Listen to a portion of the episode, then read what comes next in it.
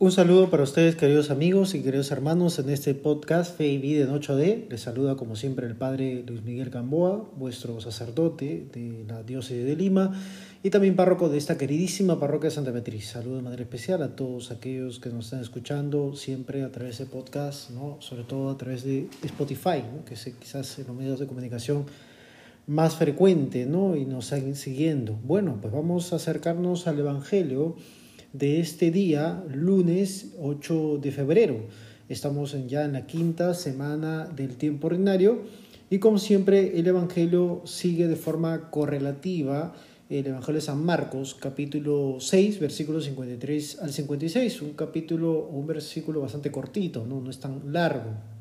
Nos cuenta el texto bíblico que Jesús y sus discípulos llegaron a esa pequeña ciudad llamada Genezaret, o en todo caso en el lago de Genezaret. ¿no? Acuérdense que eh, los textos bíblicos hablan de que hay un lago en la zona de Galilea, que por cierto hasta ahora existe y que pueden visitarlo ustedes si alguna vez tienen el deseo o, la oportunidad de visitar Tierra Santa, se le llama el lago de Genezaret, el mar de Galilea o el lago de Tiberiades, ¿no? Bueno, son nombres sinónimos que recibe este gran lago que se encuentra en torno a la región de Galilea y que va a ser protagonista de muchas escenas bíblicas que comentamos en los evangelios. Dice el texto bíblico que mucha gente cuando se enteran que Jesús desembarca del lago como tal, se le acerca, le llevaban los enfermos en camillas, colocaban los enfermos en la plaza y le rogaban que le tocase al menos la orla de su manto.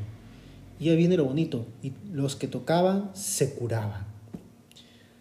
Creo que este Evangelio viene preciso, ¿no? Como anillo al dedo en el tiempo que nos encontramos. Porque como el Evangelio tenemos ahora literalmente mucha gente en camillas, haciendo colas en nuestros hospitales para obtener un beneficio, un momento de calma.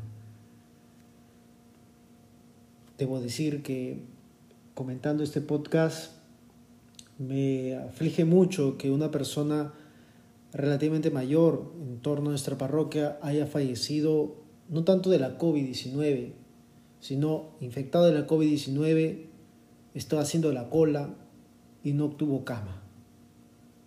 De la misma manera, una semana atrás, un testimonio semejante.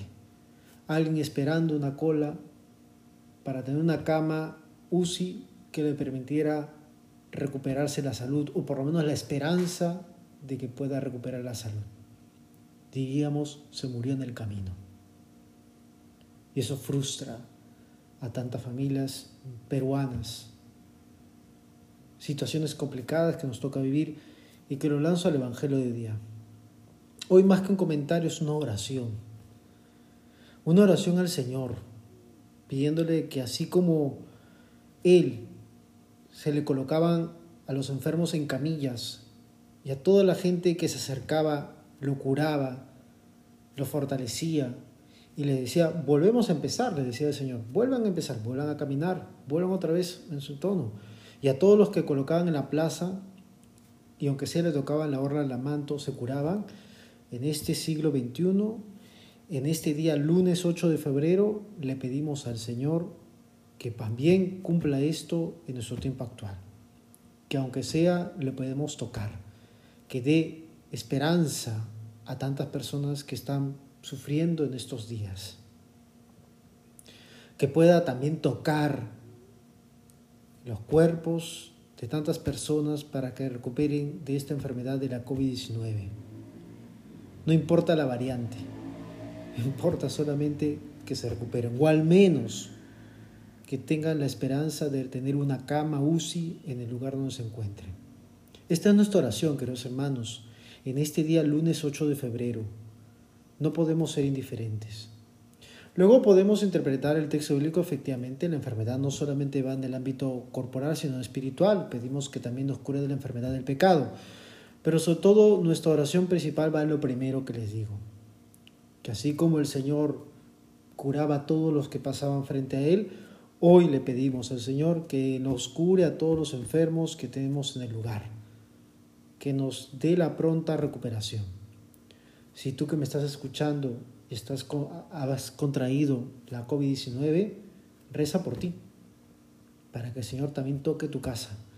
Y dile también como el Evangelio, al menos Señor, déjame tocar la orla de, de tu manto, es decir, la esquina de tu manto, porque sé que tiene poder, tiene poder para liberarme, para fortalecerme. Que el Señor, nuestra Madre, la Virgen Santísima, los acompañe en este día lunes y que tengan todos una excelente jornada.